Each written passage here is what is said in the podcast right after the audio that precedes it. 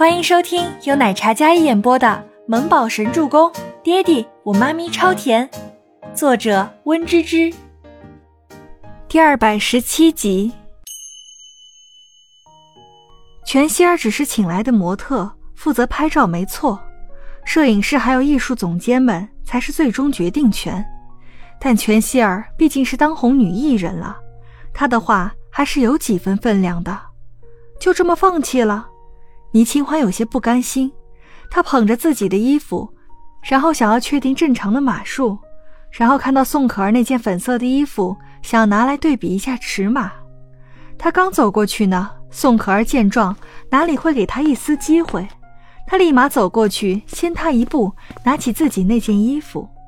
倪清欢，你干嘛？是不是要毁掉我的衣服？你别以为我不知道你在想什么。宋可儿像护犊子一样。将自己的衣服护着，倪清欢的手放在半空中。从宋可儿畏惧的表情来看，会给人一种倪清欢似乎经常这样做的错觉。我只想对比一下码数到底多少。你问欣姐去，我当时也是凭着对表姐的理解，所以才将衣服尺码改下，衬她身材而已。我也不确定码数。宋可儿道，那张脸完全是有些小心翼翼的。跟以往那种趾高气扬的模样对比，简直弱不堪言。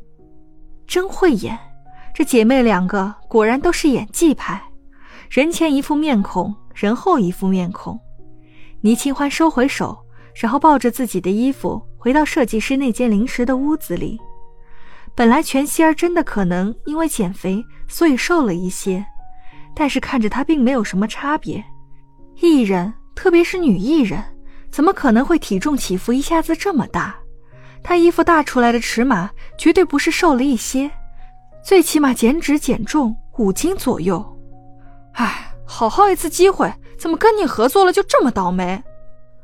郭梅梅不知道为什么，一股气就撒在了倪清欢身上。就是，桑尼也配合着指责道：“喂，你们干嘛呀？关清欢什么事？是全希儿自己瘦了。”难道清欢让他们减肥的？明明就是他们不负责，自己瘦了又不说出来，报错了尺码，你不敢跟人家叫板，来欺负清欢算什么？缇娜本来也惋惜，但是更多的是觉得全息二方不负责，她更多的还是气愤。郭梅梅跟桑尼两个人不敢去指责全希二他们，反倒来责怪自己的同事，太让人气愤了。郭梅梅跟桑尼被怼得一口怒气憋着。的确，他们是不敢跟全希儿叫板，但是这倪清欢让他一直傲，一直强出头，这个时候不落井下石，更待何时？就算他自己也失误了，但是还是要将这份错误归到倪清欢身上。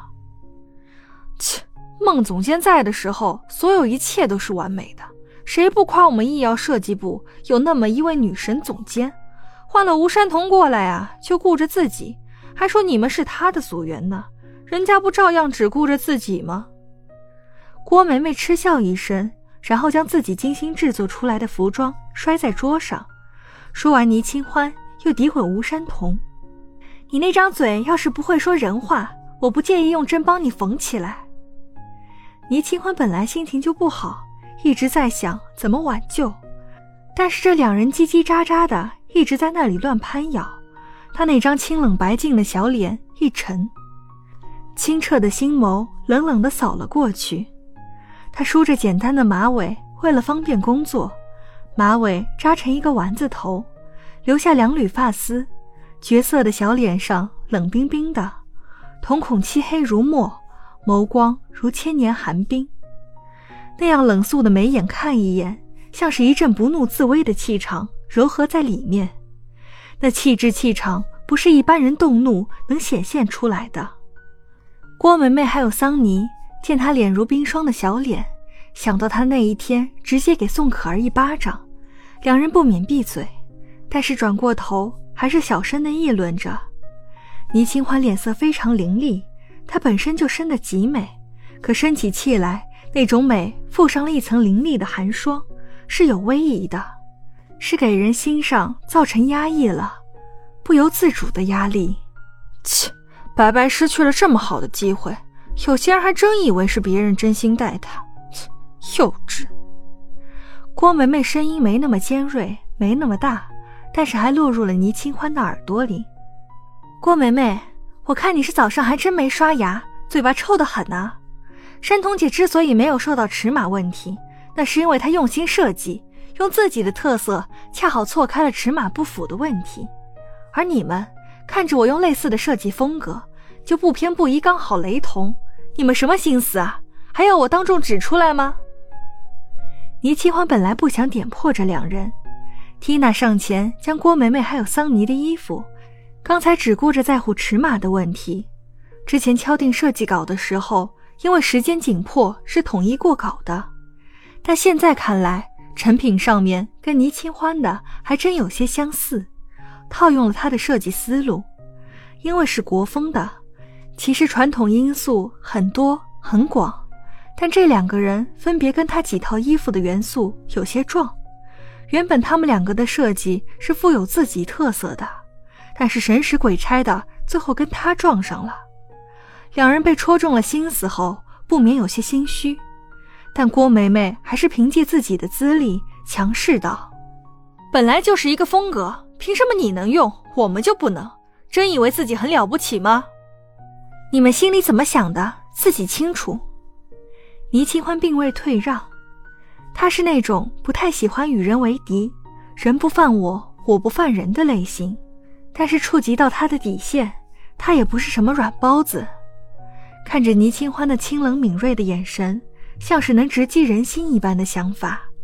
毕竟还是做贼心虚。郭梅梅还有桑尼，虽然妒恨倪清欢的运气，这一次估计想要沾沾运气。鬼知道怎么这么倒霉。算了，清欢不跟他们计较。缇娜拉着倪清欢。本集播讲完毕，感谢您的收听。我们下集再见。